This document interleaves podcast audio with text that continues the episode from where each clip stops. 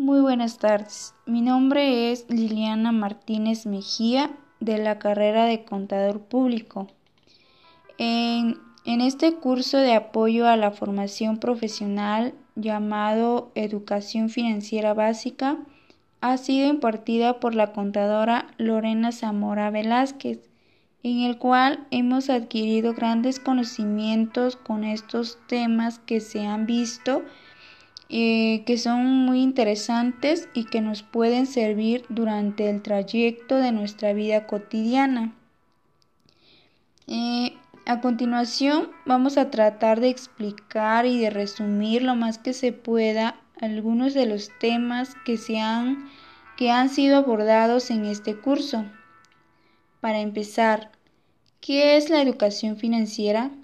De acuerdo al análisis y de los diferentes conceptos encontradas en las diversas fuentes de información, eh, podemos decir que la educación financiera es más que nada eh, la capacidad que cada uno de nosotros tenemos para tomar decisiones de, cómo es que debemos manejar y administrar nuestro dinero. Eh, ¿Cuál es la importancia de la educación financiera? Bueno, este, la educación financiera tiene mucha importancia y esto no se limita nada más para las personas mayores, sino que además es muy este, necesaria para nosotros como jóvenes, ya que este, somos o seremos usuarios de servicios financieros por lo que nos es de mucha utilidad adquirir estos, estos conocimientos financieros básicos que nos servirán en un futuro o incluso que nos pueden servir este, a partir de, de ahora. Otro punto importante a mencionar en este tema es este, saber identificar nuestra necesidad financiera. Eh, hay que saber cuáles son nuestras necesidades y ver de qué manera podemos solventarlas o satisfacerlas de manera correcta. Por ejemplo, si queremos tener una cuenta de inversión para generar rentabilidad, es decir, que lo que esperamos obtener por el capital que vamos a invertir o si queremos obtener fondos a crédito, ya sea para comprar algún producto o servicio que necesitamos en el momento. Todo esto debe estar enfocado a nuestra necesidad y además hay que saber elegir bien el banco e instrumento financiero que en donde vamos a donde estamos acudiendo ya que en muchas ocasiones entregamos nuestro dinero o adquirimos algún tipo de préstamo a cualquier entidad financiera sin conocer los beneficios o los riesgos que se puedan generar en ese transcurso. En el siguiente punto eh, que se trató también en este curso es de la necesidad hablamos de la necesidad de un crédito. Antes que nada, antes de pedir algún crédito o préstamo, debemos analizar y preguntarnos si realmente necesitamos el crédito, en qué la vamos a ocupar, qué tipo de crédito es la que necesitamos y la que nos conviene, dependiendo también de las condiciones de que nos va a poner el, banco o entidad este, financiera. De igual forma, antes de pedir el préstamo, ver cuál es nuestro ingreso y cuáles son nuestros gastos para conocer si tenemos esa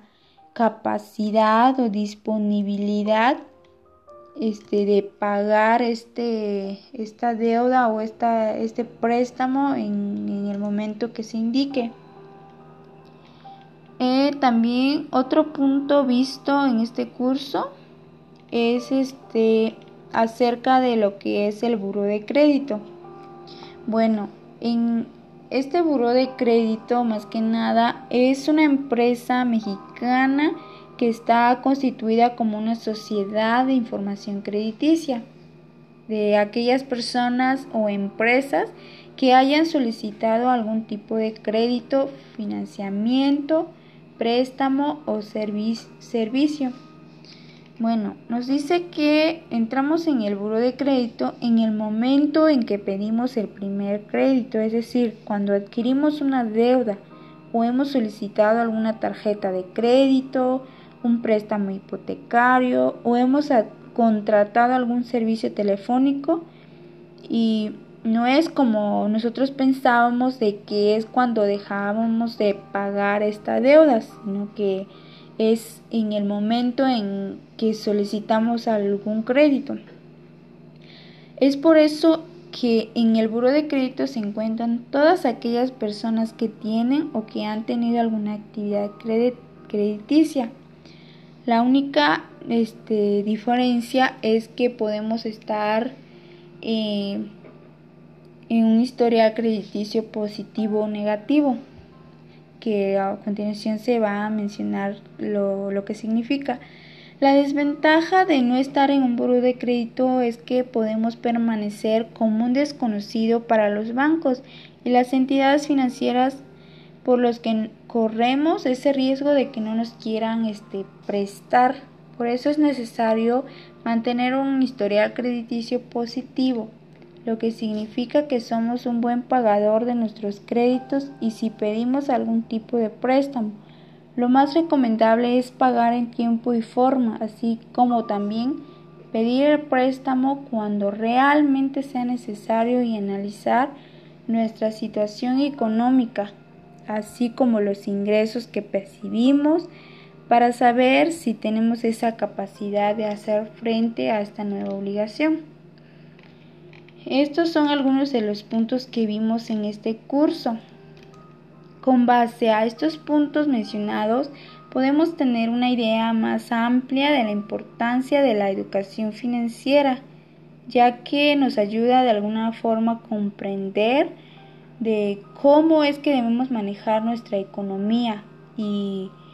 cómo debemos administrar nuestro dinero considerando las instituciones financieras que existen y cuáles son las ventajas, cuáles son los riesgos que corremos al acudir en cada uno de ellos, entre otros.